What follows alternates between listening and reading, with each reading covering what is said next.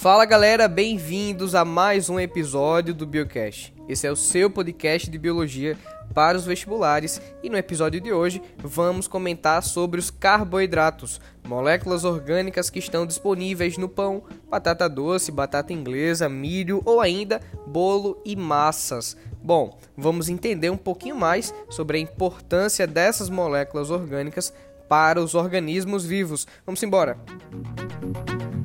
Os carboidratos também são conhecidos como açúcares, glicídios ou ainda hidratos de carbono. A sua composição é essencialmente átomos de carbono, hidrogênio e oxigênio.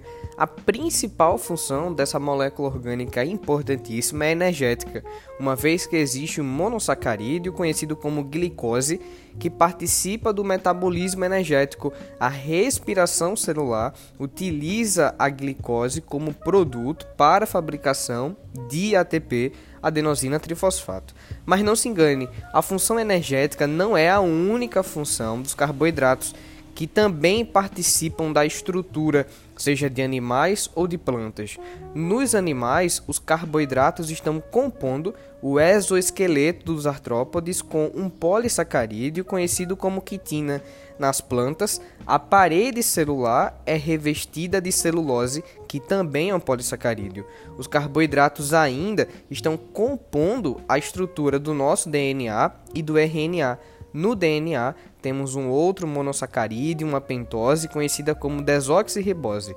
No RNA, temos também uma pentose chamada de ribose. A ribose é tão importante que ainda participa da constituição da estrutura do ATP, adenosina trifosfato.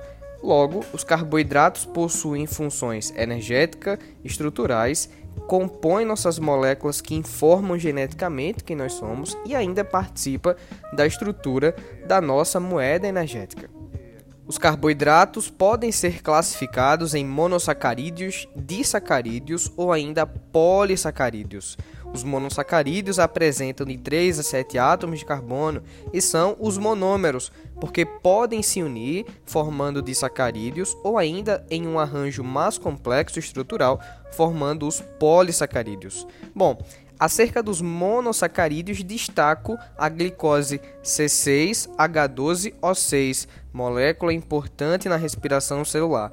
Aqui no Biocast você tem um episódio específico para estudar a glicólise, ciclo de Krebs e cadeia transportadora de elétrons.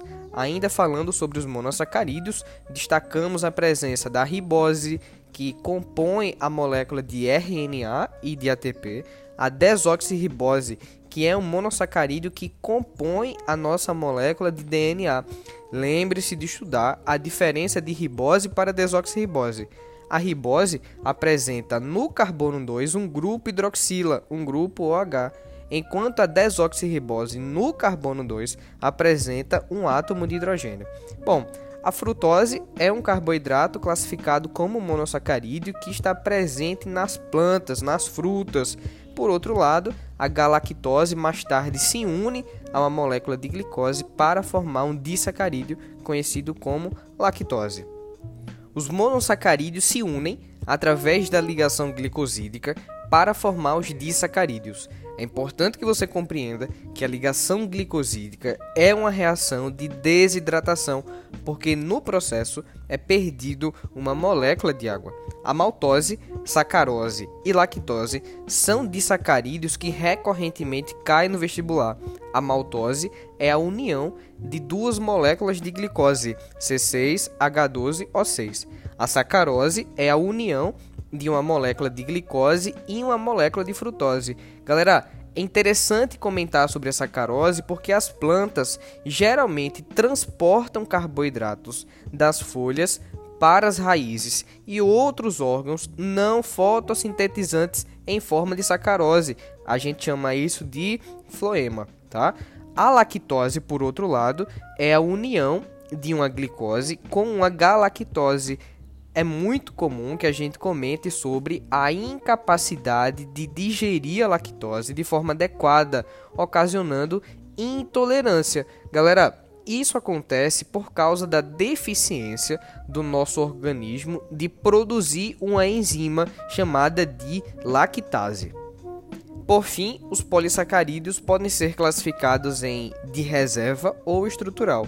Quando comentamos sobre a reserva energética dos polissacarídeos, estamos falando do glicogênio, que é uma importante reserva energética para os animais, e o amido, que é uma importante reserva energética para as plantas.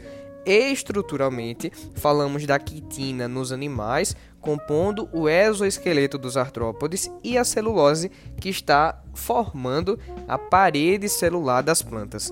É interessante que a gente comente sobre a conformação do amido e a celulose.